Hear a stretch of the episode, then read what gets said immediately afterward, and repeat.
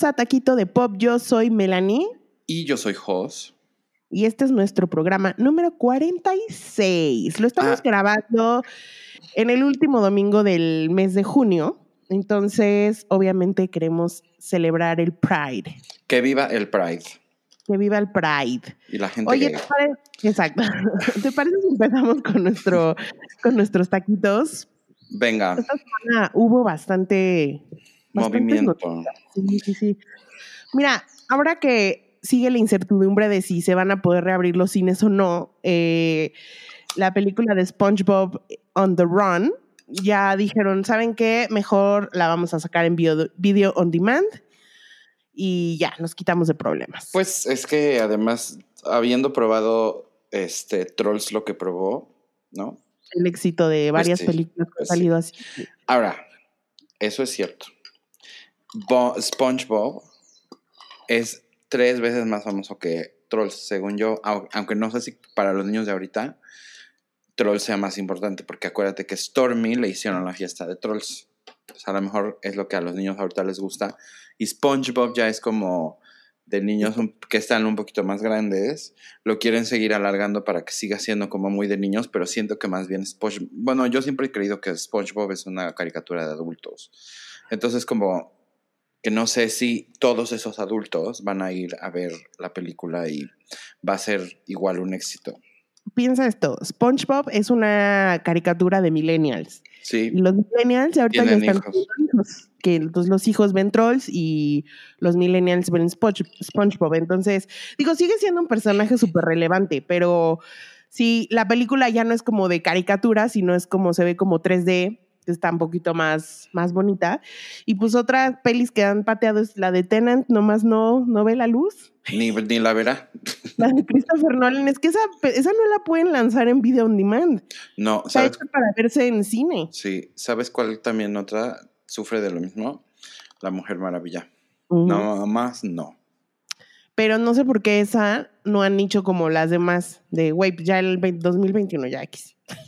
No, pues la, como que siento que le tienen mucha fe a la, a la Mujer Maravilla 2. Pues. Entonces, como que no quieren dejar pasar el, el negociazo que seguramente puede ser en 2020 y pensando en todo lo que ya perdieron, pues a lo mejor es como que una de sus safest bests y no, s- y, y, pues no la dejan, no la dejan, pero pues la Mujer Maravilla nada más no sale. no resistirá. Oye, eh, ves que la semana pasada hablamos de como un resurgimiento del Me Too, o más bien que salieron más casos de Me Too. Este, este salió algo de Justin Bieber y Justin Bieber dijo: No, a ver, momento. Y sacó sus recibos de esto no pasó, con fotos, sacó notas de la prensa, sacó los recibos del hotel donde se estaba quedando en realidad. O sea, sacó como muchas cosas para decir esto no, está, no, no es verdad. Y, em, y las cuentas de donde se denunció, muy raro porque las dos o tres cuentas que eran tenían como la misma terminación de números y al final cuando salió Justin a decir no es cierto, se las quitaron de Twitter y pues mi Justin dijo, a mí no me van a hacer esto y ya denunció por 20 millones de dólares por difamación. Qué bueno, porque bien decíamos que lo que genera este tipo de cosas es que los casos reales no tengan tanta, tanta importancia y tanto peso, porque hay viejas pendejas este, queriéndose hacer ricas sin, sin hacer nada, bueno, haciendo un scam, ¿no? Este, y pues al final del día afecta un chorro a, a lo que, a lo que Terrible se que lo puede, se puede lograr con, con los otros casos que sí son de a de veras. Es correcto. Oye, yo sé que a ti te vale tres kilos esta noticia, pero a mí me dio mucha Cuatro. alegría. Resulta que anunciaron que Lucifer va a tener una sexta temporada. Y te voy a decir por qué me da mucha alegría. Ajá. Esta serie es de Fox. Y en la tercera temporada dijeron, ¿saben qué? La vamos a cancelar. Y los fans estuvieron de, por favor, no, no la cancelen. Entonces Netflix la compró y dijo, ok, yo la voy a rescatar y voy a hacer una cuarta temporada, ¿no? Que va a ser la final. Y después cuando terminó la cuarta temporada dijo, ok, creo que a los fans les gustó mucho. Entonces vamos a hacer una quinta temporada que se va a estrenar ya prontito, ¿no? Y ahora anunciaron una sexta temporada, lo cual quiere decir que tiene mucho éxito la serie, porque si no, no estarían haciendo más temporadas. Entonces, a mí me da mucha alegría porque el personaje me parece increíble. Jamás la he visto y jamás en la vida la voy a ver. pues está basada en un cómic, pero tiene como esta parte de, de esos que son de policías, que es un caso por, por, capítulo, entonces como que es fácil de ver. Como la de. Como la de Luz, como la de Loki. O Happy. Se llamaba Happy, ¿no? Que también es un cómic. Ah, sí, pero no, esa es una novela gráfica fuerte. no, este es más ah. light. Porque o hay otra, hay otra que se llama, que sale este, un chavo que se llama Dominic Something. Eh, de, Amazon, que también, eh, que él es como un, se llama Preach o Preacher, Preacher, mm. ¿no? ¿No es de eso? ¿No es parecido? Este es un, este literal es el diablo que se viene a vivir a la tierra porque está harto de vivir en el infierno. Dominic y entonces, Cooper se llama. Dominic Cooper, sí. Y como que tiene, es como consultor con la policía porque él tiene como el, poder de sacarle los más bajos deseos a la gente y los hace confesar de cosas. Pero mientras mezclan como su historia, porque el güey es un, obviamente es un egoísta, es un vanidoso, eso, entonces como que el mismo personaje es un antihéroe, pero que cae bien. Pues es el diablo. El diablo, muy tentador y todo. Porque además está guapísimo el Tom Ellis. ¿Ah, Oye, otra noticia, sí. Luego te lo enseño shirtless. ok. otra noticia que salió, bueno, esta como que revolvió viejos chismes, ¿no? Eh, que Winona Ryder acusó a, bueno, dijo que en una conversación con Mel Gibson, Mel estaba como con un grupo de gente, entre ellos un gay, y como que le dijo, ay, no me vaya a dar sida.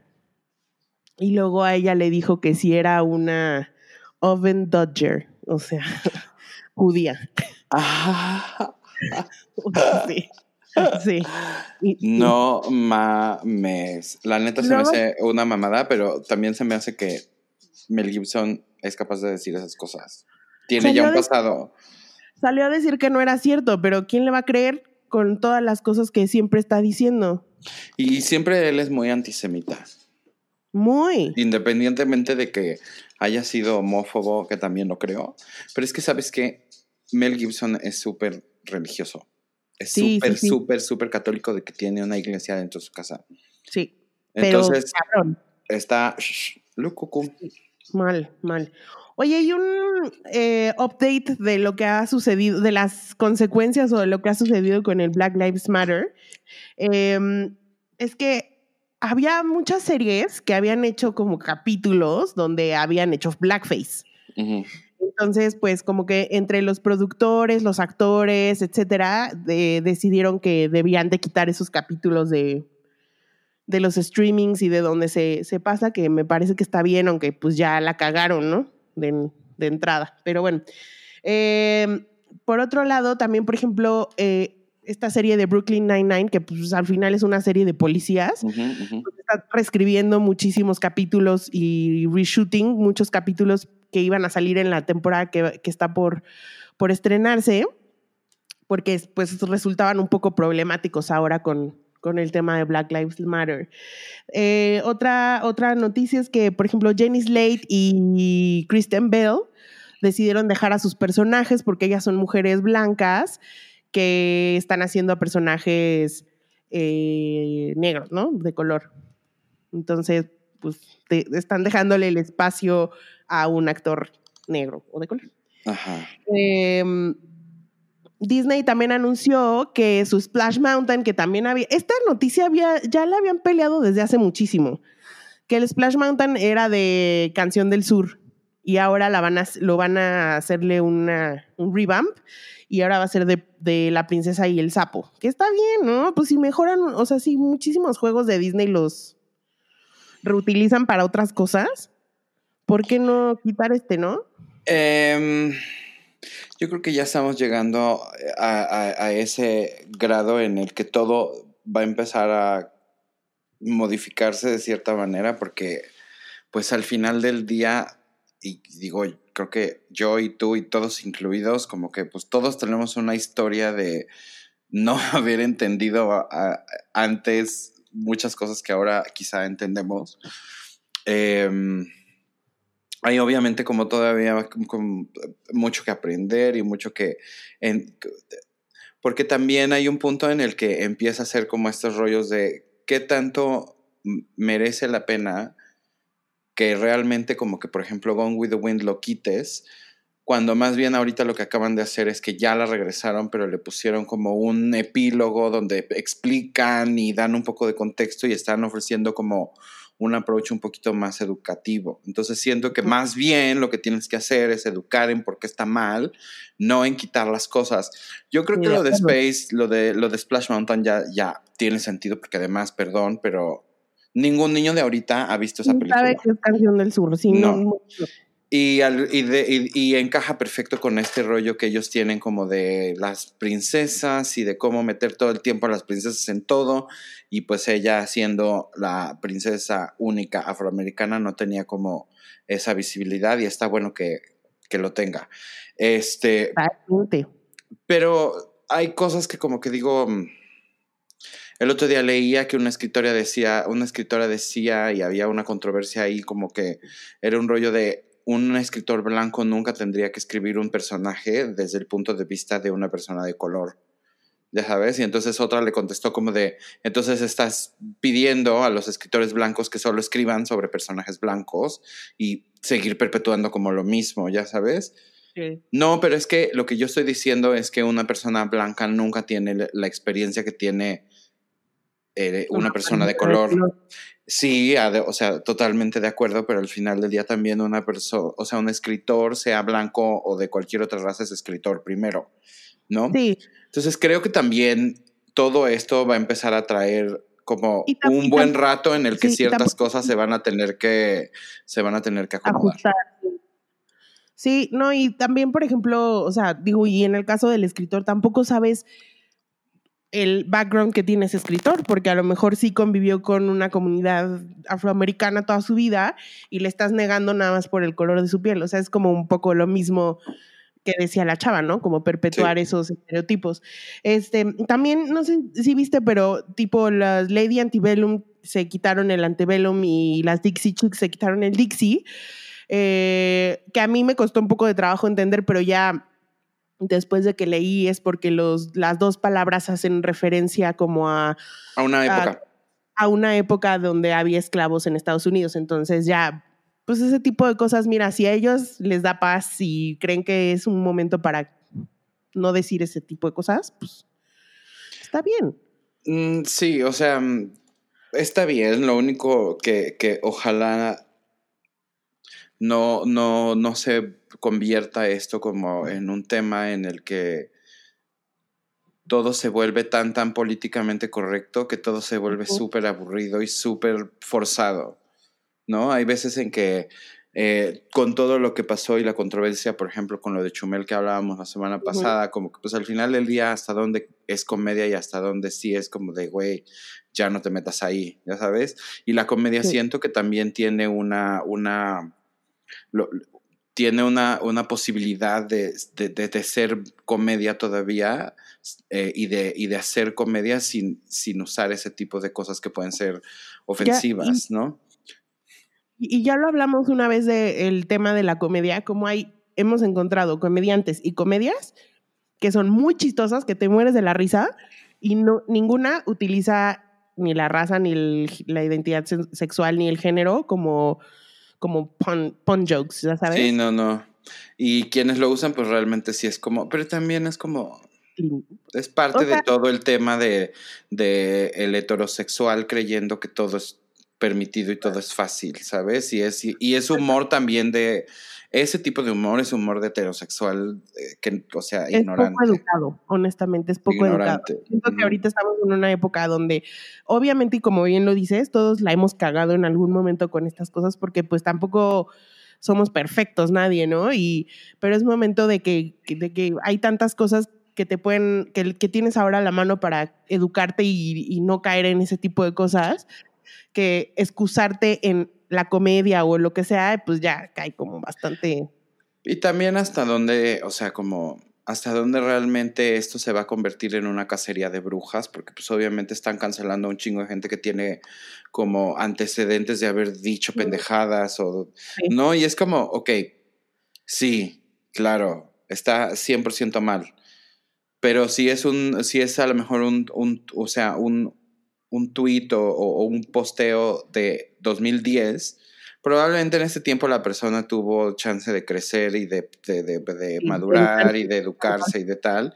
Y eso no debería de ser algo que lo, que lo debería, en mi opinión, de, como de perseguir o algo que deba de usar, de, ser usado en su contra. ¿Me explicó? Creo que ahí también tiene que ver un poco con... y justo por eso... También a ver, espérate.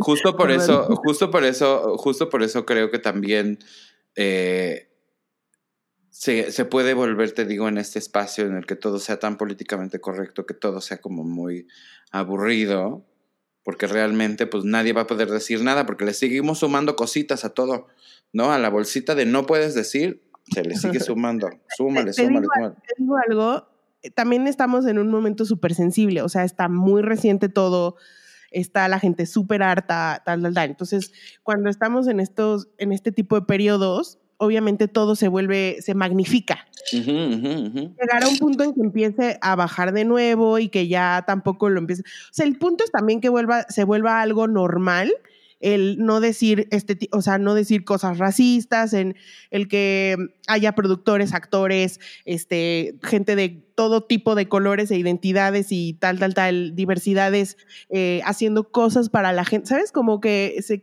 se amplifique más eso y que se vuelva normal, porque eso apenas lo estamos empezando medio a ver. Medio. Medio a ver.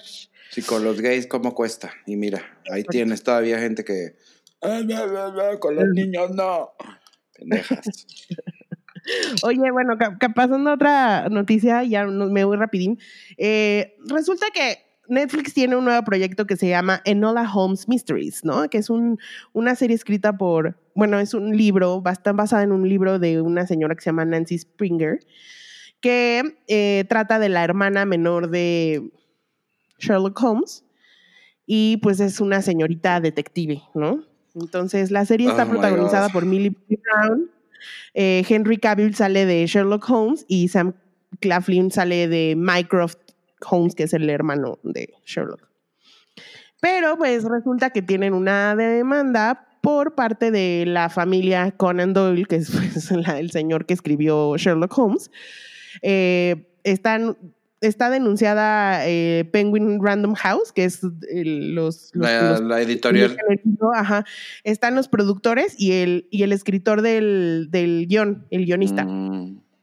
Entonces, porque los, los cuentos de, de, Sherlock Holmes hasta cierto año son públicos, o sea, tú puedes utilizar al personaje y moverle y hacerle lo que quieras, pero los últimos 10 que escribió como cuatro años, en los últimos años que escribió, esos no son de dominio público y resulta que esta serie está basada en esos diez cuentitos donde ya se da a conocer que tiene una hermana menor y otras cosas, ¿no?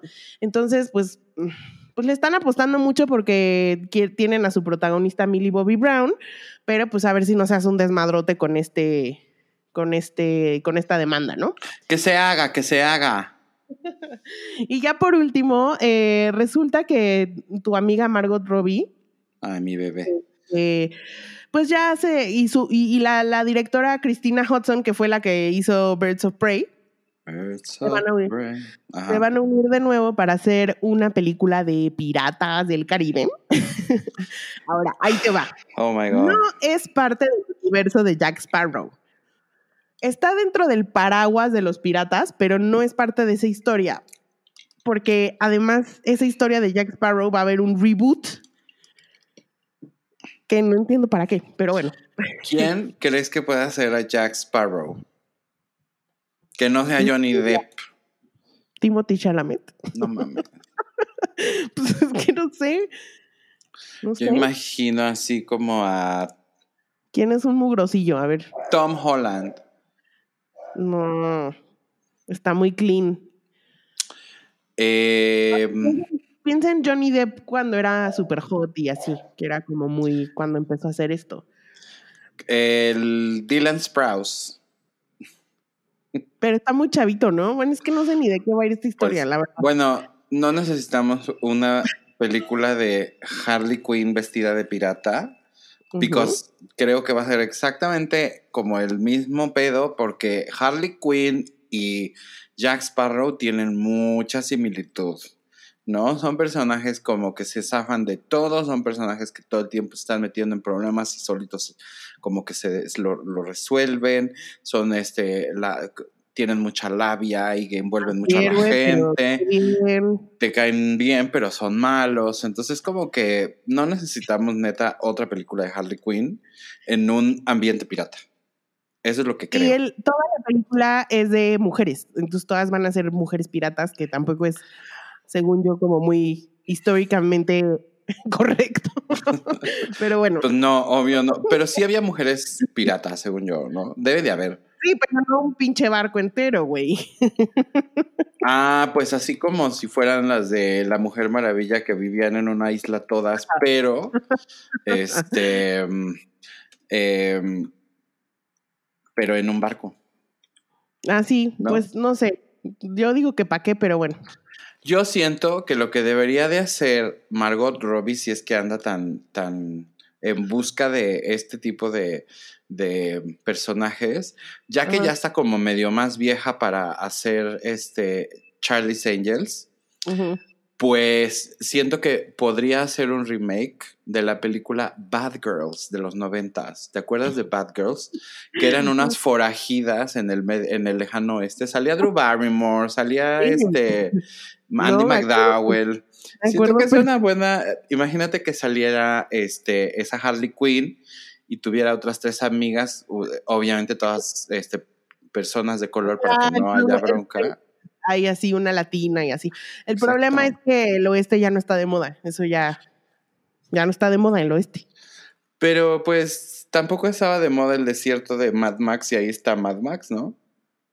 Ay, no, pero le cambiaron toda la, o sea, toda la historia casi. Bueno, eso sí. Entonces no, eh, este. No, no, gracias. Solo que lo hagan como vaqueras del espacio, entonces sí diría, ok. No mames, no. Pero además, Cuatro mujeres y un destino. En Ajá. español se llamaba, ¿te acuerdas? Película, sí. Y era tan mala. La Tan Andy McDowell mala. tan bonita que estaba, ¿verdad? Preciosa. Y salía esta Victoria Grayson. Esta, esta ¿cómo se llama esta mujer? Madison. Madeline. Madeline Madeline. Stowe. Antes de que fuera la villana Victoria. Bueno, ¿qué te parece si pasamos a nuestro tema principal? Que estamos haciendo un poco de research eh, para buscar como los personajes de la comunidad LGBTQ que más han resonado en la televisión, tanto mm, pues americana, que es lo que más vemos José y yo, la verdad, y, y, pues también la mexicana y la española un poquillo, ¿no? Sí, no somos tan, no somos tan nacas todavía. pero entonces eh, podemos decir que la representación de los personajes gay eh, no siempre fue la mejor, ¿no? Porque había muchos estereotipos y eh, sobre todo antes como que no se, no se tomaban en cuenta estos personajes como parte de la historia, sino eran comic reliefs. Feo, ¿no? Fea la cosa. Pues es que también tenías mucho este rollo de que el- las figuras que podrían haber, ya sabes, como hecho una representación, pues Elton John, Liberace, o sea, como que todo era muy over the top y como que todo era La siempre pluma, como, Mucha la- pluma. la- exacto, la, la, la, la, la J fabulosa, ya sabes, este, que se dedica a la moda y se viste y es extravagante y pues sí, ese era el, el estereotipo. Y O la que trabaja de peluquera en, en un salón de belleza, y ya sabes. Y pareciera que esos eran los únicos personajes que existían, o sea, no había una variedad de personajes gay en el mundo y en la vida, hasta que por ahí de los noventas se empezaron a ver algunos personajes un poco más reales, si, si lo quieres mencionar, y creo que de los primeritos que vimos nosotros fue eh, Matt Fielding de Melrose Place. Es la primera temporada de Melrose Place. Él era, creo que, actor y pues también era un mesero. No sé, no, ah, no, era doctor, era doctor. Era doctor, Este, sí. Era doctor. Y este. No, y bueno, pues él fue el primer personaje que vimos. Creo que. Yo la verdad no me acuerdo muy bien de su historia, pero bueno, se moría.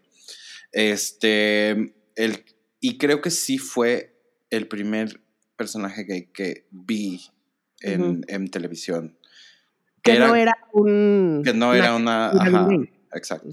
No era la jaula de las locas. ajá. Exacto. Y luego, eh, esta yo la descubrí hasta muchos años, hasta el año pasado, que sal- la hicieron como un, un nuevo capítulo en, en Netflix que se llama Tales of the City, que es una historia bastante estúpida, porque en realidad, güey, eh, eh, está situada en San, en San Francisco y lo que vale la pena de la historia es que está llena de personajes diversos. O sea, hay hay este, eh, personajes no binarios, hay transexuales, hay gays, hay lesbianas, hay heterosexuales, hay de todo. Un poco de lo que va es que siempre eh, gira alrededor del personaje de Laura Linney, que eh, por alguna razón siempre acaba resolviendo crímenes. Entonces, esa es la parte que es muy estúpida. Pero la otra parte es que, por ejemplo, en 1993, yo creo que sí debió haber sido un gran shock, o sea, o un- una cosa fuerte ver ahí sí una pareja gay, este, de lo, o sea, en una comunidad que así vivía, o sea, era eh, literal mostrar la historia de estas personas tal cual así vivían. Entonces, no había estos estereotipos de, ay, el gay J y la, la, la. Eran así, ¿no? Entonces creo que estaba muy bueno y al final, este, en la temporada que, que salió ahorita en Netflix, em, te pasan un poco la historia de Olimpia Dukakis, que es una señora transexual, y cómo ella y su historia fue parte también de, de un poco lo que movilizó en la época de los Ah, yo no 70. sabía que ella era transexual. Sí, perdón, ya les, les di un spoiler, pero pues es importante. Ajá. Oye, bueno, pero sí, sí lo dicen en las series de antes, lo que pasa es que aquí es medio un misterio. Pero ah, bueno, ok. pero bueno eh, si la pueden ver, está buena, está bonita esa historia. La de Tales of the City está en Netflix. Todas, Ok. todas las historias están en Netflix. Después, podrías decir, porque la serie fue bastante, bueno, la vemos ahora y la vemos un poco problemática en cuestión de sus cosas misóginas y medio homófobas, que es Friends. Pero en su época, eh, el, que el tener a Carol y Susan, siento que fue importante porque al final estaban co-parenting con Ross y los amigos de Ross eran como de, eh, o sea, les daba igual que la ex esposa fuera lesbiana o no fuera lesbiana. O sea, no fue un big deal, ¿sabes? O sea, sí era un big deal que la esposa hubiera Para dejado a Ross por, por, la, por, la, por la otra chava, pero ya una vez que creo que ya como que más bien todo se había como normalizado, como que siento este que mm, para Ross fue más fácil. Porque pues obviamente ellas son las que se quedaron al niño. Y el niño no salía un chingo, nada más salía como poquito. Luego ya Ross fue papá con, con Rachel. Sí, eso, eso pero la otra vez, pero creo que, o sea, lo que decíamos, lo que decíamos aquí es como al, al final tener una pareja lesbiana que además se mantuvo casada todo el tiempo que duró la serie. O sea, te demostraba como que el niño vivía en, al final en una casa sana, ¿no? Con una mamá y una mamá felices y tenía un papá. Sí. Creo que esa familia moderna eh, fue, fue bueno para 1996. Ex- exacto, estaba bien retratada. Estaba, eh, no es problemático. Es- Eso no es problemático de esa serie. Hay otras cosas que sí. Exacto. Y luego en, en el 97 salió Ellen eh, del closet Ya pues sí. en, en la serie. Pero ¿sabes qué pasó? Que su programa sí se fue a la mierda Sí. porque ella se volvió un personaje gay. A pesar de que ya había habido otros personajes gay antes que ella, su programa no le fue bien. En serio. No, Ah, bueno, pero lo cancelaron y todo. Pues es que la Sí. gente como que sí, en ese momento todavía no estaba lista para, para esa conversación. Evidentemente, este, pues Ellen también era como un poco de, de, que ya no podía como medio esconderlo demasiado porque era como muy obvio, ya había muchos rumores y tal. Ya este, no y, y, pues decidieron como dar, o sea, tomar ese riesgo, salir del closet, como reconfigurar un poco el programa, que se volviera como un poco ella dating y figuring out como todo el tema de, de, de, de salir del closet y tal, pero pues no, no, a la gente no le gustó. Y dime una cosa, o sea, el año siguiente se estrenó Will and Grace y tuvo un gran éxito. Entonces dime una cosa, a la gente más bien le es más cómodo ver dos hombres cuando son gays que una chica lesbiana? Pues yo pensaría que no, yo pensaría que es al revés. Yo pensaría que el tema de lo de Ellen fue por un rollo como de... Fue un rollo de contexto, de que quizá la gente todavía no estaba neta como tan... Ellen también es como una comediante como muy blanca que debe de ir a un cierto tipo, ya sabes, o iba a un cierto tipo de demográfico que no necesariamente es un demográfico que entiende y acepta y, esté educado de este tipo de cosas. Y siento que más bien fue una cuestión como de, mm, me mentiste un poco porque pues todo este tiempo creí que te gustaban los güeyes y ahora se resulta que no, ¿ya sabes? Entonces como que siento que más bien fue un poquito más allá de... ¿no? Fue un, fue ajá, pues, pues estúpidamente sí. Este, porque no me puedo, no me puedo imaginar que sea como, como más normal para la gente ver a dos hombres. Probablemente pasa más porque ahora lo vemos mucho más. Pero dos mujeres siento que pues un, un, un hombre heterosexual puede decir, ah, no, o sea... Which is wrong. Pero bueno, eh, sí, Will Grace, lo que estuvo bueno es que mostraron dos tipos de hombre gay muy distintos, ¿no? Por un lado tenías a Jack, que era Just Jack y super jazz hands y super Broadway. Broadway, muy melodramático, sí. Por otro lado tenías a Will, que era un abogado súper serio, o sea, más, muchísimo más serio. Muy cis. Exacto. Em, ¿También te acuerdas de Bleacher y Keller en Oz, de HBO? Melanie, o sea... Qué pregunta. Fantasías animadas de ayer y hoy para José. Oh my God. O sea, yo todavía no puedo, este, ¿cómo se llama? Superar, a Keller. No. Christopher Meloni de verdad es uno de esos hombres que puedo poner en una lista así hasta arriba. Güey, esta serie era muy fuerte porque además era de la cárcel y entre gangsters y este y mafia y no sé qué, se dio la historia de amor entre un abogado y un este el Keller no me acuerdo qué era. Un matón.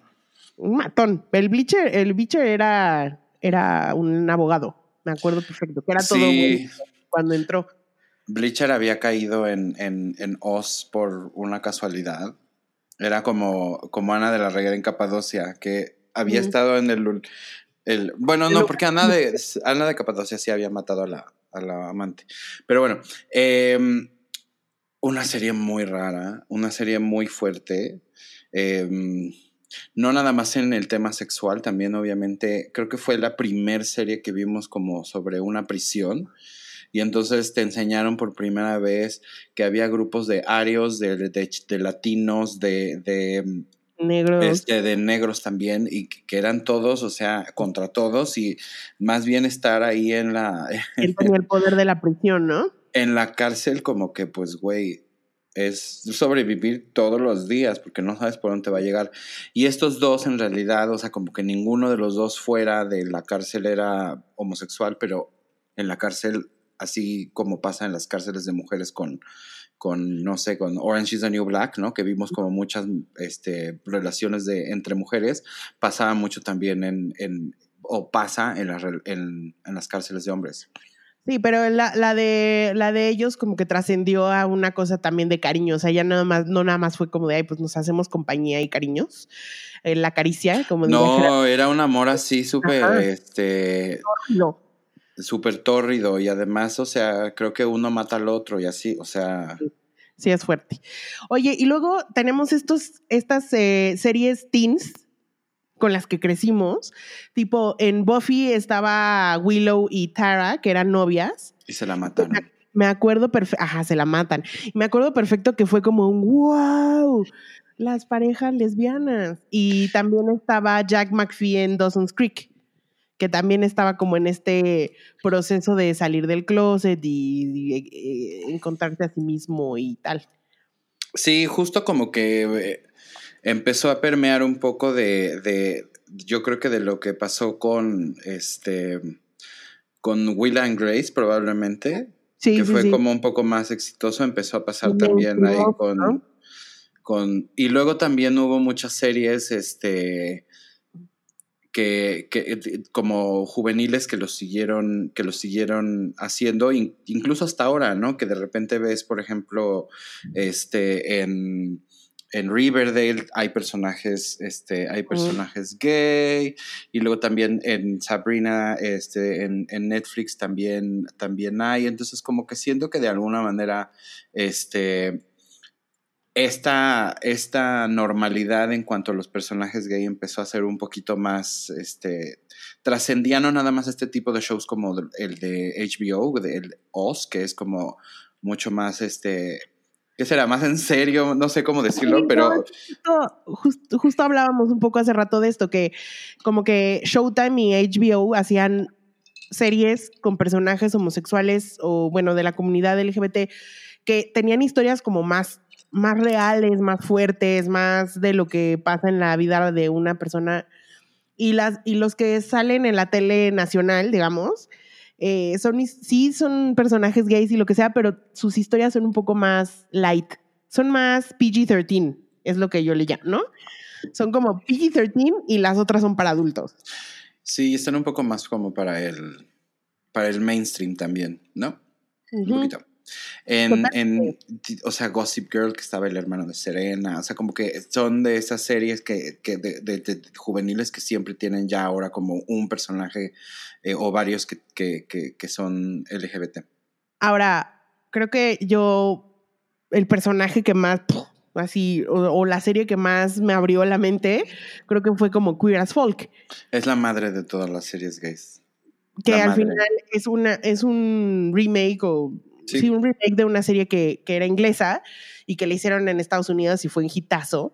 Y el personaje de Brian Kinney era como muy atractivo porque, sí. sí, digo, además de que estaba guapísimo el actor, como que la personalidad del güey era muy buen, o sea, era muy atractivo. Y además te mostraba también una cantidad de personas, de, de personajes gay alrededor de él, que eran muy distintos todos. E incluso te mostraban los dos los dos aspectos de los papás, ¿no? O sea, por un lado los de Justin, que no lo, no lo aceptaban como gay, y por otro lado estaba la mamá de Michael, que era all about gay, ¿no? Mariquitófila. Ajá, entonces como que veías también estas dos partes de, lo que pasa en la, vida de, de los chavos gay.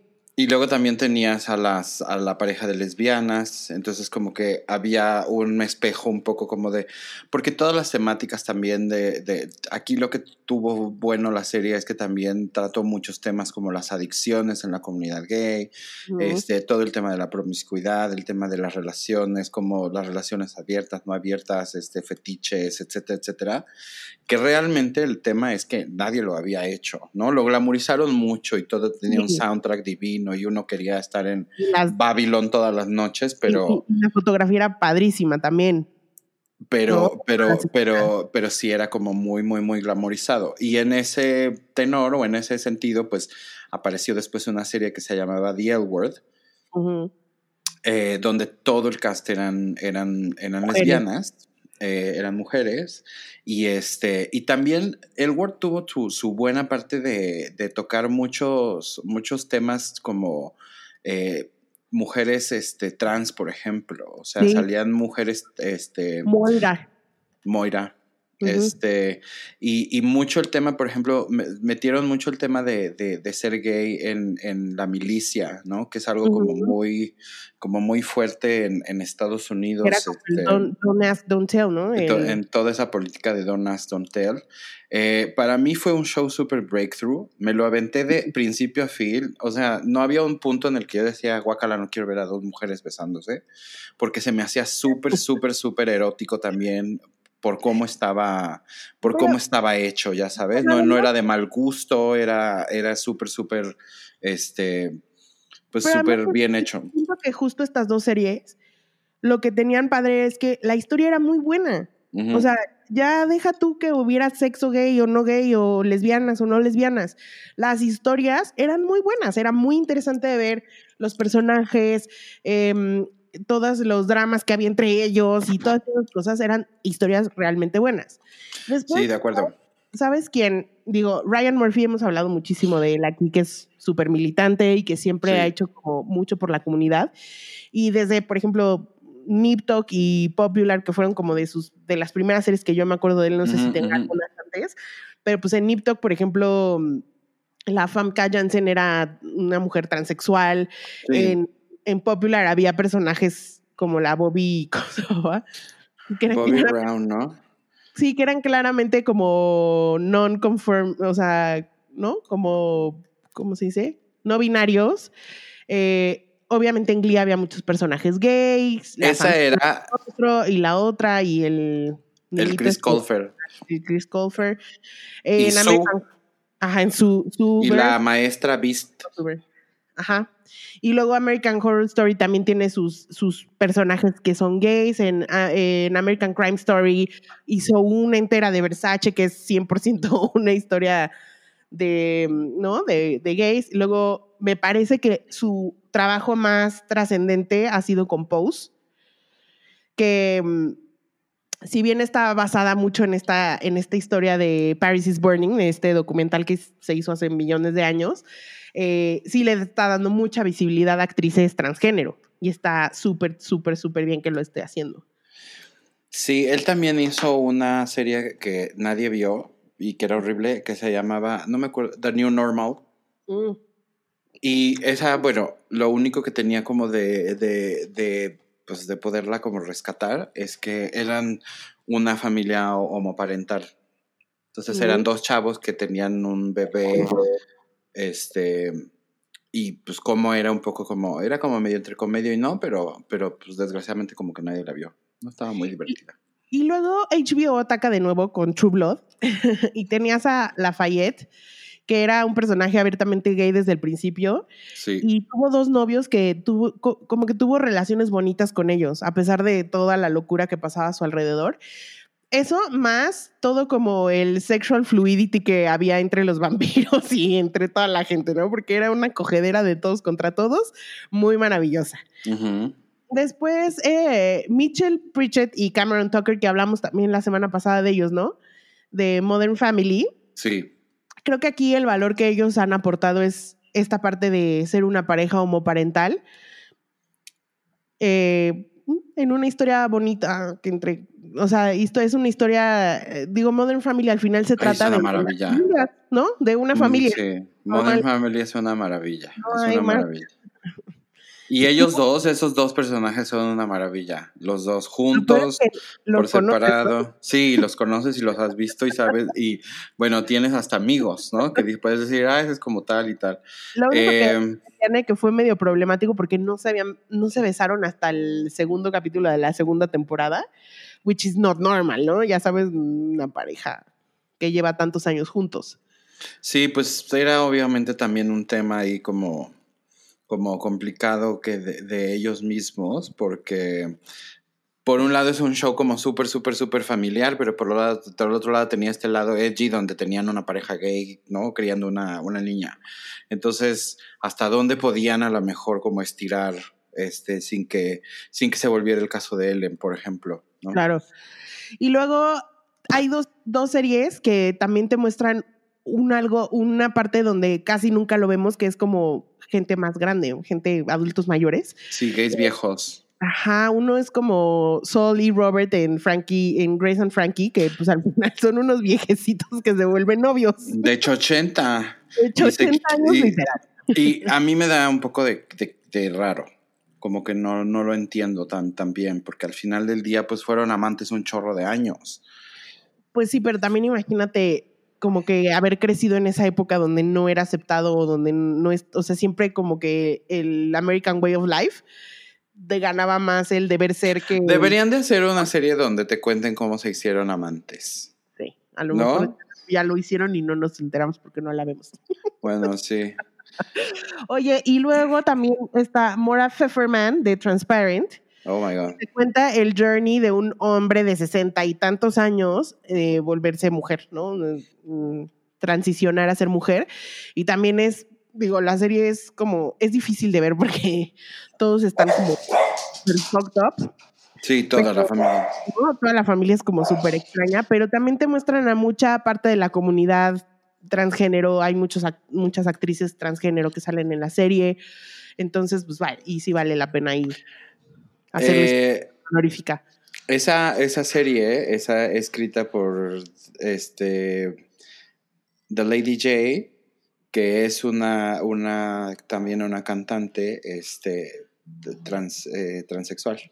Eh, y, lo interes- y a mí lo que me gustaba de, de Transparent era que este señor, y yo creo que esto pasa como mucho, este señor como que se- eh, obviamente se identificaba como mujer, era una mujer este, trans, pero era un rollo más o menos como el de Caitlyn Jenner, que ves a Mm. una señora como no muy, no que se hace, ya sabes, que se Mm. pone tetas y se pone y se hace la cara y se, se pone pelos y era una señora que se la vivía como con el- su pelito largo y todo, pero como con su caftancito y, y ya, ¿no? Sí, sí, sí. Entonces Es, es, es- era interesante ver que a lo mejor también no todos los hombres trans eh, quieren necesariamente este pedo de, de la feminidad este, ultra feminidad. ex- ¿no? ultra exagerada. Sí, sí. Oye, y luego, digo, ya pasando a otra cosa que también creo que es importante, en Brooklyn Nine-Nine, el Captain Raymond Holt, que es un hombre negro abiertamente homosexual y policía, ¿no? Es como más este transacción, no, ¿cómo se dice? No transacciones, ¿cómo se dice? no sé qué quieres decir. Ay, hay una par- bueno, no importa, que tiene muchas aristas su vida, que son importantes para el mundo de ahora. Ok. ¿No? todo para la comunidad afroamericana tener un o sea, una persona gay, abiertamente gay y en un puesto de poder es como súper buen, súper buena visibilidad. Sí, creo que también eh, hablamos la semana pasada, fue con Caramo, ¿no? Este, que, que decíamos que de repente como que es un rollo el, el hecho de el, el hecho de ser gay y ser este afroamericano es, es, es un tema bastante, bastante fuerte. Y, y el hecho de que cada vez haya también como más personajes que representen justamente a esa, a esa parte de la comunidad, eh, obviamente puede ayudar a que los estereotipos como que empiecen a cambiar, porque la, la- la gente, los afroamericanos suelen ser como todavía más, más, más machistas que, este, no sé, la gente eh, latina, por ejemplo, que nosotros bueno. Machistas y medio, pero siento que este proud de, de, de la hombría y de, ¿no? Como que lo Sí. tienen muy, muy arraigado. Sí, después, este, no, sé si tuviste esta serie, pero se llama Special, con este Sí. chavo que se llama Ryan O'Connell, Sí. que él tiene parálisis cerebral. No es, es una parálisis que él es bastante funcional muy funcional. todo real, eh, pero al final tiene parálisis eh, cerebral.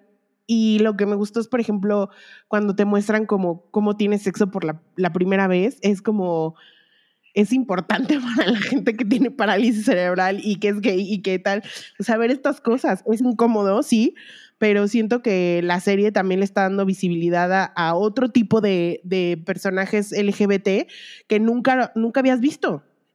Igual que los gays, igual que, ¿no? Eh, pues fíjate que, que a mí también me parece que jamás, jamás, jamás en la vida había yo visto como un personaje, eh, bueno, en Breaking Bad, el hijo de, de Breaking Bad, bueno, del señor este que no me acuerdo cómo se llama, este, de, Heisen, de Heisenberg, Heisenberg, este, tiene parálisis cerebral también y es un chavo también igual como muy funcional, va a la escuela y, y tal. Tiene un, le regalan un, este, un Mustang, entonces, Sí. todo. Eh, pero nunca también tenemos ese tipo de personajes. Tenemos al chavo de Atypical, ¿no? Que, que, este, que también en, en, United States of Tara también era gay, ¿te acuerdas?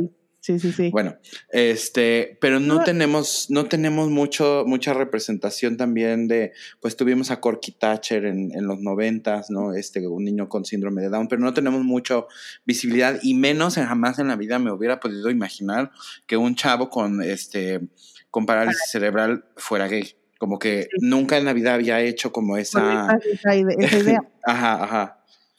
No, y mucha, o sea, creo que lo que más se ve en la televisión es la, la gente con autismo y siento que muchas veces lo glamorizan demasiado en este aspecto como del Asperger, eh, que no necesariamente tendría que ser así, ¿no? Pero bueno, luego, por ejemplo, a mí una serie que me voló la cabeza fue Sense8, no solo por la historia maravillosa que cuenta, pero ahí sí, de verdad, ves un trabajo de diversidad impresionante. Hay heterosexuales, hay lesbianas, hay una pareja de una mujer trans con una lesbiana, este, hay unos gays, eh, hay sexo eh, fluidez, hay, ya sabes, como... Eh, poliamor, hay poliamor también, y, y además fue creada por dos mujeres trans, ¿no? Que son las Wachowski. Entonces, es verdaderamente una historia revolucionaria a mi punto de vista. Siento que esta sí cambió muchísimo eh, cómo se ve la televisión y cómo se deberían de contar las historias ahora, ¿no? Sí, no la he visto ni la voy a ver, pero pues tú me has dicho que está muy bonita, qué bueno. Yo y mucha gente más te lo ha dicho, pero eres. No, no se me antoja nada, nada, nada. Luego está Michael Patel de Champions Host, que cuéntanos un poco de ella. perdón. Pues es ella ya. Este resulta ser que, que este, este actor, que además actúa desde que es como muy, muy, muy, muy este, chiquito. Pero es, un, es un chavito este, de origen eh, hindú. Y, y él de alguna manera como que pues siempre tuvo esta particularidad de ser un niño como muy amanerado y como muy de ese tipo de papel, ¿no? Em, obviamente ahora este, ese, ese hombrecito, em, no, creo que solo tuvo una temporada ese show, pero lo, lo interesante es que este, este actor em, eh, ahora es, es trans. Y, eh, ajá, y se llama, se llama Josie Tota. Y lo, lo, lo, padre es que ahora él va a ser, bueno, ella va a ser em, el papel principal en el, en el reboot de Save by the Bell. Mm, ok. Entonces ahora ya va a ser como, sé creo que se llama, va a llamar Pontu Lexi y va a ser la protagonista de, de ese, pues de que ahora van a volver a ser Save by the Bell ok, digo, está padre por ella, pero no sé, quiero ver esa serie, pero Oye, también una, un personaje trans que me gustó mucho es Jules en Euforia. Ay, sí. Porque si bien sí hablan un poco de su vida como, como una mujer trans, también con como que la relación con sus amigas y así es, no, no, no tiene ni que ver, o sea, ¿no? Y es muy fluidita, ¿no? Sí es bastante fluida, o sea, como que no es, ah, bueno, soy una niña trans y solo me gustan los hombres, sino que también llega a tener ahí como un onda con, con, este, con otras niñas, bueno, sí, si no lo han visto, ya les dijimos. X. Oye, mira, justo hablábamos de, de justo de, de, los afroamericanos que son gays y en, en, Dear White People, que también les contamos el otro día, hay un personaje que se llama Lionel y que también es homosexual y que muestran también como un poco es su vida como homosexual eh, afroamericano, ¿no? Em, sí.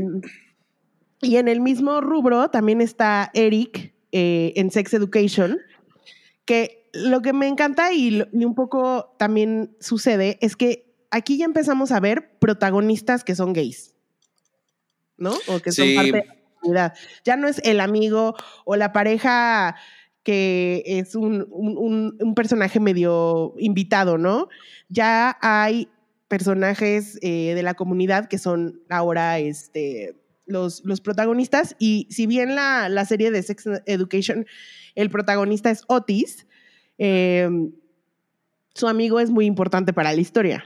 No es un sidekick, creo que él tiene, tiene su propio, su propio, peso como personaje y en general la, la o sea, la, la serie al, pues termina siendo muy, muy, muy eh, clara, ¿no? Eh, y muy abierta en, en, en, con todos esos temas porque pues es una, tema es una serie sobre sexo.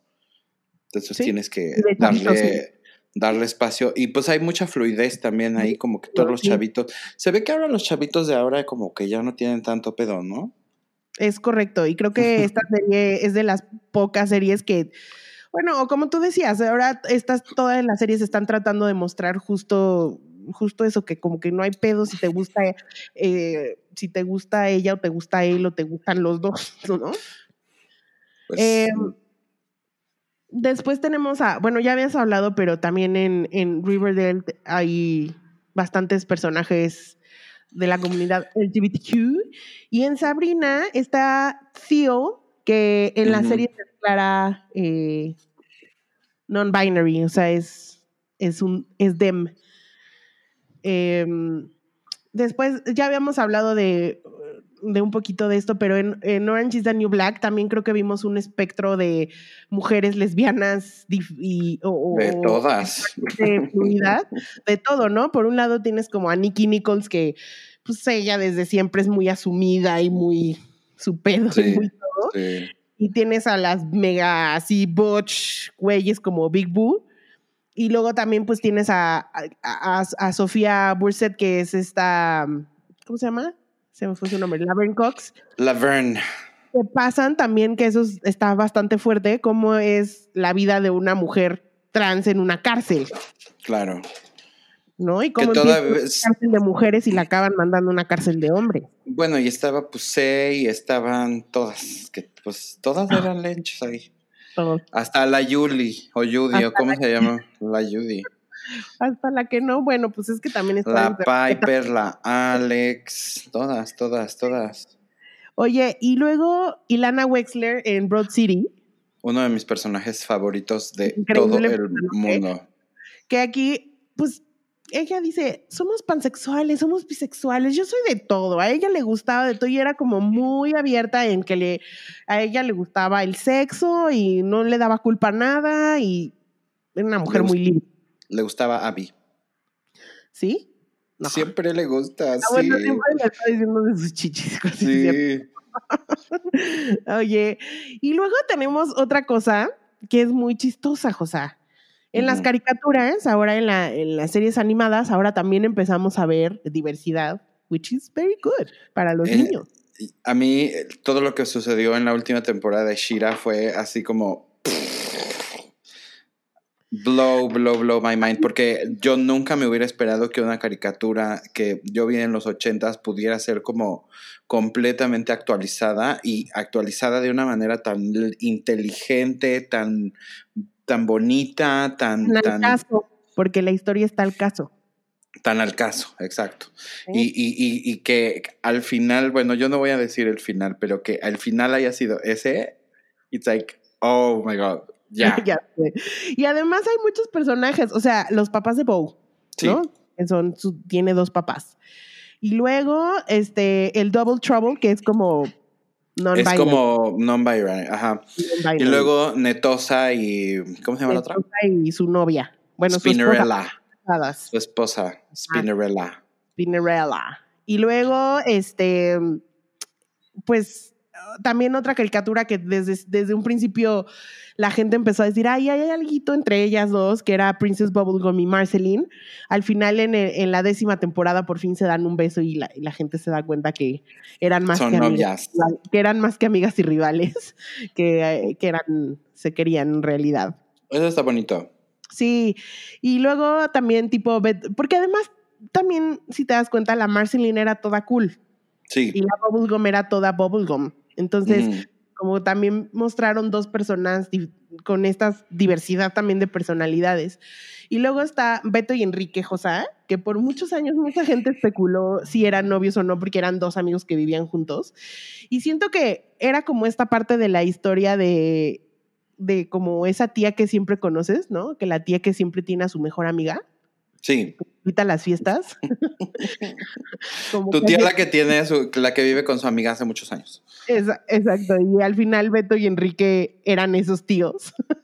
Sí. que siempre eran, ¿no? Amigos. Y al final, pues ya salieron del closet y son una pareja muy estable. Y luego en Big Mouth, en Big Mouth también el personaje bueno, que. Yo no la he visto. Big Mouth ya la viste, ¿cómo no? La de la de Netflix que nos da mucha risa. De sí, sí, pero no sé quién es el personaje que. Hay un niño que es gay que lo hace, lo hace este personaje, este el que sale en Ah, ya sé quién es. Andy Reynolds. Sí, ya sé quién es. Ya, sé quién es, ya me acordé. Y luego en, en, Steven Universe también hay unas, unas, unas gemitas, unas gemas que se llaman Ruby y Sapphire que se casan, ¿no? Ah. Sí. Y bueno, el mismo SpongeBob, que ya dijeron que es parte del, del, colectivo. Exacto. Además, Ruby y Sapphire, en realidad, además de que se quieren en la serie, como que su sus elementos están como ligados. Entonces, como que es una historia bonita también por eso. They, they were meant to be. Y bueno, si nos podemos también si nos ponemos también este, a ver otras cosas, pues por ejemplo, las de Sailor Moon también todas son como bien lesbianas. En el anime hay mucho lesbianismo. Sí, güey, Ranma y medio que de día era niño y de noche era niña, o sea que con el agua no, le echaban. Sí, le echaban agua. Oye, y luego ya, bueno, ha, habido muchas series en español, eh, entre mexicanas y españolas, que también tienen bastantes personajes, como en Capadocia, que otra vez digo, no sé si porque estás encerrado en la cárcel ya dices soy aunque sea de pollo. pues yo creo, ¿no? Porque... Que es el caso en de... En Vis a Vis pasa lo mismo.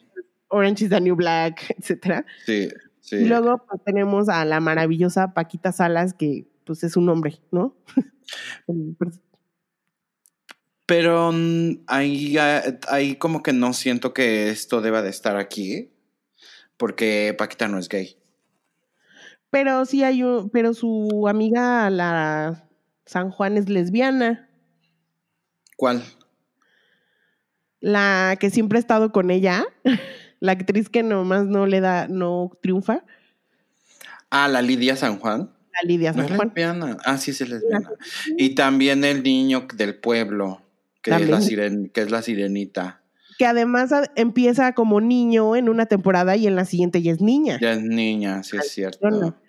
Bueno, sí, Paquita sí la amo. En Elite también, güey, también son muy fluidos, ¿no? Eso es lo que habíamos hablado. También está la pareja de, de, los dos odiosos, aquellos de Lomar y el, el otro niño chilloncito, ¿cómo se llama? El que tenía cáncer. Andrick o algo así. Ander. No. Ander, Ander. Y también el, el, polo y el, el chileno ah, con la otra niña. El pues poliamor, ¿no? Ella ahí también muestran esa, esa faceta. La marquesita con ese mismo niño y el Cristian. A la marquesita le gusta el poliamor. Es puerca la marquesita. Oye, y en la casa de papel, pues, güey. Obvio, tu pues Darío tu Darío Yazbek y pues toda la representación drag que hay en esa, en esa serie. Pero esa es la casa de las flores, Melanie. La ah. casa de papel es donde Palermo y Helsinki son los personajes homosexuales de la, del, del, del DC. Y luego, bueno, sí, ya, la Casa de las Flores, pues todo es una militancia gay básicamente todo el tiempo. claro. Oye, dime una y cosa. la Veneno, que pues es, sobre, sobre esta, la serie de los mismos este, que hicieron Paquita Salas, ahora es La Veneno, y La Veneno es una serie sobre una transexual muy famosa este, española, que pues la verdad, o sea, estuvo en la, metida en la tele y, y ya sabes, pero te van a, van a contar su historia. Todavía no, porque tuvieron que parar la producción, este, y apenas van como dos capítulos, pero, pero pues eh, también en la televisión española este, hay mucho, mucho personaje de estos. Es correcto. Oye, ¿y tú te acuerdas? ¿Tú te acuerdas de, eh, digo, en México, si de por sí en Estados Unidos les ha costado trabajo, aquí en México... No, hombre, ¿qué esperabas? Hijo, creo que ha habido contados con, la, las, con los dedos de la mano, ¿no? Personajes. Mira, son muy buenos para poner este a César Bono haciéndole este de, de como de. De maricón. sí, en ese diseñador ambos sexos. Eh, son muy buenos para que Adrián Uribe y el otro hagan a los meseros y jajajiji. Este, pero realmente nunca viste a mí, Melanie, o sea, yo viviendo, habiendo crecido en ese, en, e, con ese con ese mundo, este, o con esa visión del mundo, pues obviamente yo decía, güey, yo no quiero, yo, no quiero, yo no, no, yo no quiero ser como ese. Yo, uno, no soy así, ¿no? Uno, no, yo no soy así. Y dos, me se van a burlar de mí. Pero me acuerdo muchísimo que vimos esta telenovela en el 99, eh, que es La vida en el espejo. Sí. Donde, donde José María Jaspic le sale del closet a, al papá, ¿cómo se llamaba? ¿Cómo se llama el papá? Gonzalo Vega. A don Gonzalo Vega, y es fuerte esa escena, Jos. Es muy fuerte. Porque si se voltea a don Gonzalo Vega y le dice, yo no tengo ningún hijo maricón. sí, sí, es muy fuerte. Y empiezas a ver, y él tenía una relación con su novio y se da cuenta, él tenía una novia antes, ¿no? Como para tapar ahí, taparle el ojo al macho, y después tiene pues si tiene a su novio y todo, y si es un tema en, el, en, la familia, ¿no? Eh, Incluso con ellos dos, porque obviamente el novio le decía, güey, pues ya diles. sí, exacto. Pero yo creo que fue la primera vez que vi en la televisión mexicana sí. a un homosexual. Sí. Un güey normal. O sea, un sí, o sea, como. o sea, no este, no como tú dices, el de salón de belleza y tal, tal, tal que no está mal, pues. Ese, ese, ese tipo de, de, de, persona no está mal. El tema es que está hecho de una manera que lo estereotipa y lo hace ofensivo, no nada más para esa persona, sino para en general todas las personas. Ah, de lo que estábamos hablando aquí es que la vida en el espejo era alguien, por ejemplo, era un güey casi casi como de mi edad en ese momento. Y era así como, que te podías ver un poquito más reflejado porque se apegaba un poco más a quien, a quien a quién era yo que cualquier otro personaje. Sí, no, y además te digo, estaba contando la historia en, un, en una familia de clase media, este, media alta, ¿no? Porque era el medio. Más alta. Sí. Este, y que también te mostraba como toda la problemática que tenía él consigo mismo y con, con la familia, por, por querer también la familia este, guardar las apariencias. Y luego, eh, ¿te acuerdas en Los Sánchez que salía pues Libertad Palomo? Sí. De Liza, y se supone que, o sea, parte de la serie es que era una mujer transexual. Sí. Por eso era que lo hacía ese papel ella.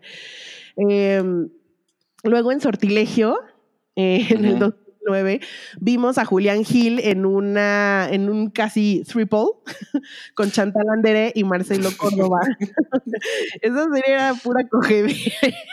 sí, sí me acuerdo que también estuvo bien porque creo que como que la, la, parte bisexual casi nunca la muestran, eh, ¿no? Como parte de la diversidad.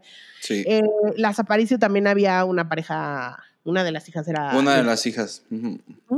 Y por último, en 2008, en 2000, en 2018, eh, aquí lo importante es que Aristemo, que fue tan sonado, resultó que la historia de estos dos chavitos entre que si se enamoraban o no, ¿sabes? Como que estaban en este despertar sexual de, saber si le gustaban los niños o las niñas. Y, resulta que esta historia les, robó, les robó la historia a los protagonistas, tal cual. Entonces, de ser unos personajes secundarios que nadie les daba ni un peso, se convirtieron los protagonistas juveniles. Y tan es así que su prime time domingo en la noche, eh, todo giró alrededor de ellos y de su primer beso. Entonces, imagínate, Josa, en pleno 2018, esta primera historia que sucede así en Televisa. Entonces, imagínate lo atrasados que vamos. Sí, no, no, no, apenas. Pero mira, ahí va. Pero ahí va, y, bien por Juan Osorio, ¿eh? que puso mejor que, Mejor que haya que no haya, la verdad. Mejor, totalmente. Y que, y que siga habiendo más personajes y que algún día tengamos una telenovela protagonizada por dos güeyes o dos viejas, o un güey y una vieja y otra vieja, o lo que sea. Ay, todavía, ¿te acuerdas cuando hicieron la de Betty la Fea, pero aquí? Que Sergio Mayer salía como de también era, oh, que it was, o sea, me enfurecía ver esto. Y, güey, Jaime Camil, que hizo una telenovela donde sale de mujer. Ah. Por ella soy Eva, se llama. Se traviste. Se traviste, correcto. Pero bueno, así terminamos nuestro tema del día de hoy con todos estos personajes que hemos visto a lo largo de tantos años en la televisión y que han ayudado a abrir muchísimo la conversación sobre los temas LGBTQ y más. Eh, pues Happy Pride, primero que nada. no, no, dejemos de ser visibles, no dejemos de, de, luchar por lo que nos toca y no dejemos de también de extenderlo y de, y de tratar de, nosotros poner nuestro granito de arena este, para que la gente ya no sea un tema. Y, apoyen también estas, estas series, ¿no? Que son también de creadores eh, que son parte de la comunidad y que pues te ayuda, ayuda a que si tienen más rating es porque la gente lo quiere ver. Em, vamos a hablar rapidísimo de lo que estamos viendo, que es que ya la terminó de ver Host, que es Defending Jacob. Es una serie... Es una serie de Apple Plus eh, protagonizada por Lady Mary, que es, ¿cómo se llama ella? Mm, Lady Mary. Lady Mary de Downton Abbey. Este, ahorita la busco. Es que no me acuerdo de su nombre. Em, también este Chris Evans, el Capitán América. Em, y el niño que salió en las películas de It, que es el que pierde al hermanito. Que es como el protagonista un poco. Protagonista. ¿No? Este, oye, pues muy fuerte la serie. ¿eh? Ah, y sale también, ¿cómo se llama este señor? Este, pelón J.K. Simmons, J.K. Simmons se llama, ¿no? Sí. Que es el, papá. Y Pablo. Este, ¿eh? Y Pablo. Y bueno, Pablo Schreiber, que también ahí tiene un, un, personaje, este, Michelle Dockery se llama ella. bueno, este, todo es, es, es, un, es, un, es una serie de ocho episodios. Eh, no tengo no, tengo muy claro si van a haber una segunda temporada, que yo esperaría que no. Este, porque pues también de qué, de qué va a ser, ¿no? Pero todo gira en, en, torno a que un, unos papás eh, de un adolescente de 14 años tienen que, pues, eh, enfrentar un juicio que le están haciendo a su hijo por el posible asesinato de un compañerito de él, de su, de su escuela. Todo indica a que él lo hizo, ¿no? Pero en realidad, o sea, como que siempre tienes esta, esta parte en la que primero estás seguro, seguro, seguro, seguro que seguro que sí, y luego dices, ah, no, entonces no. O sea, te van llevando como, como, como de eso.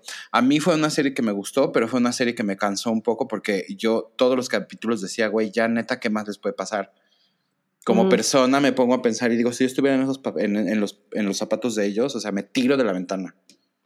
Sí, también como que no nada más están bajo el escrutinio de la ley, están bajo el escrutinio social de todo el mundo sin saber si es realmente culpable o inocente, ¿no? Declarado culpable es él y los papás, o sea, socialmente los papás.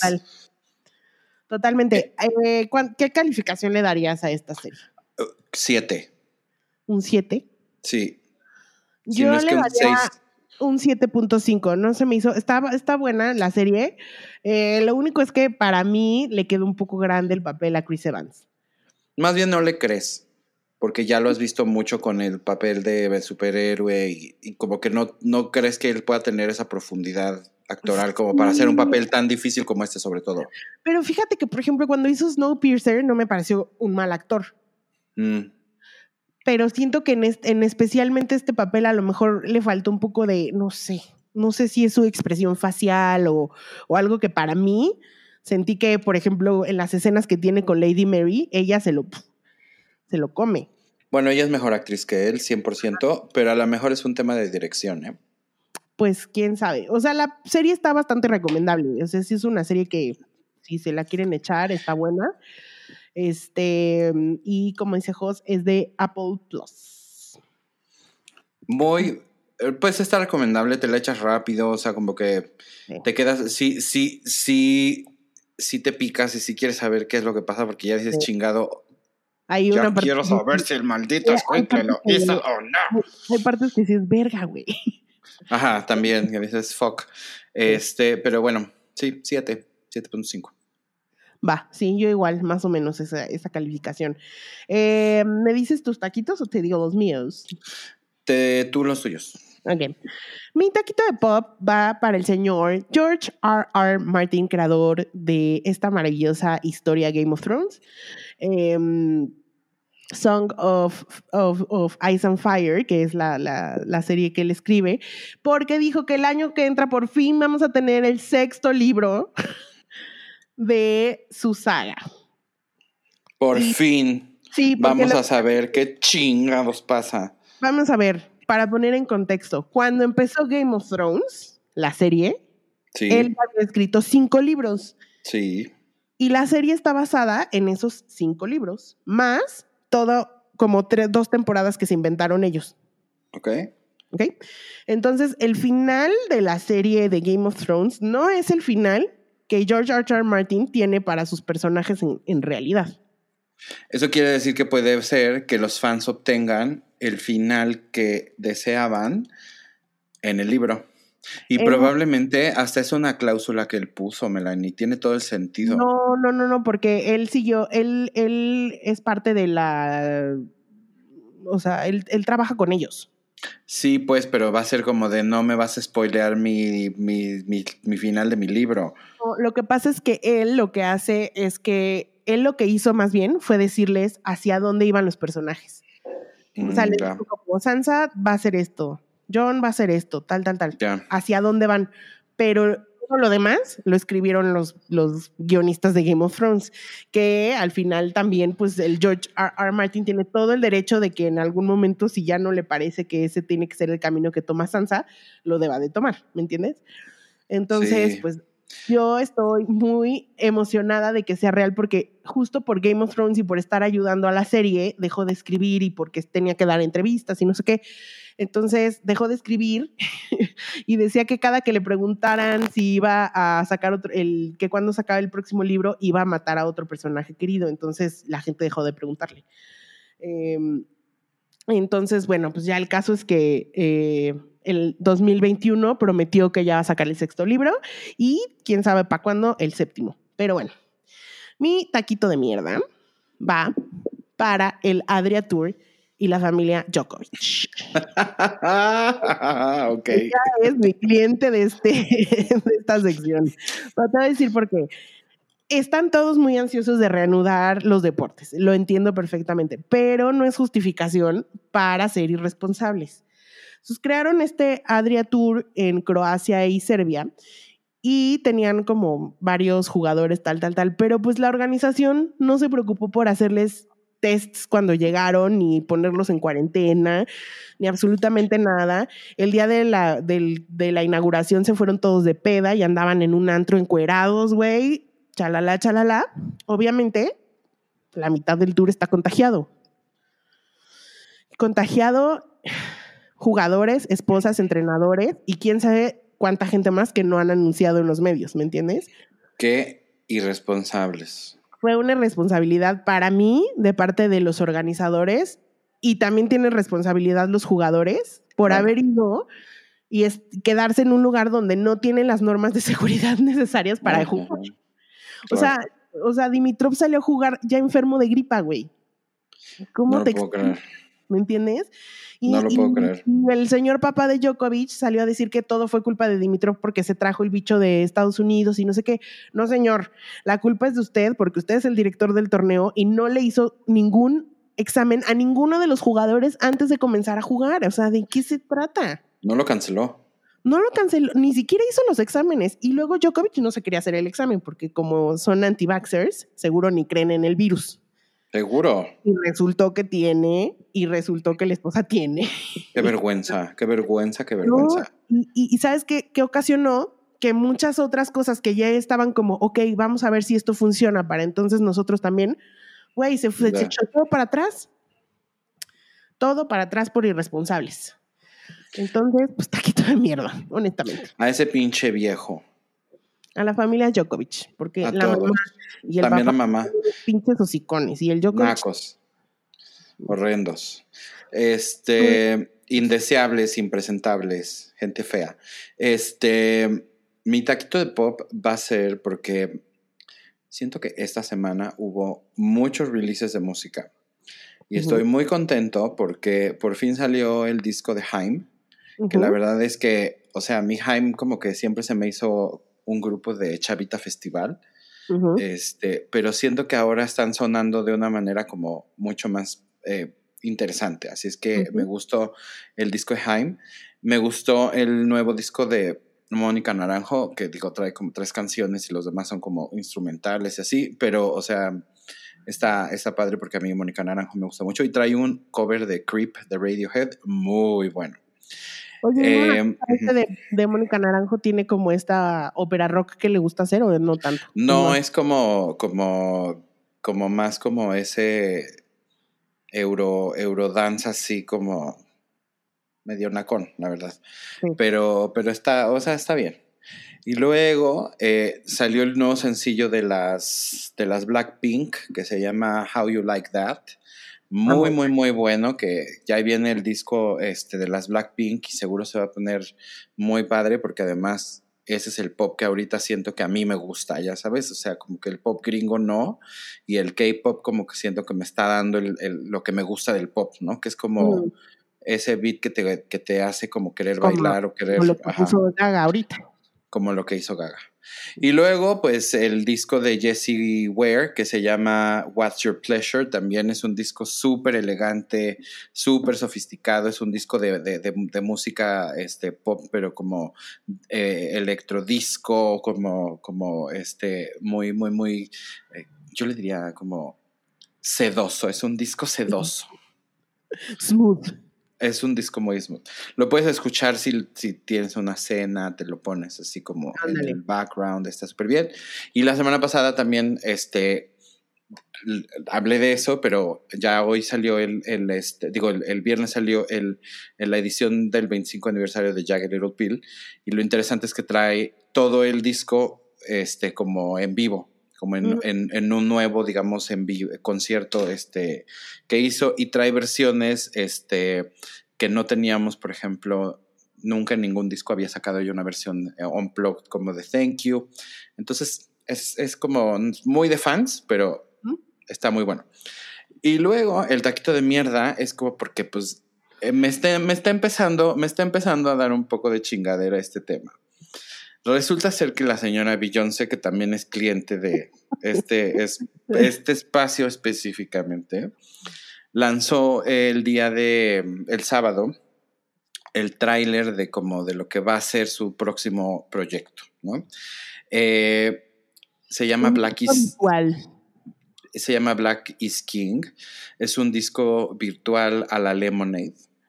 Pero ahora, pero ahora mi Beyoncé pues ya le metió también su tema de El Rey León. Entonces, entonces imagínense como un Lemonade con El Rey León mezclado y metido ahí y ella evidentemente en el centro siendo la, La reina de los negros. Sí. Ella es la reina.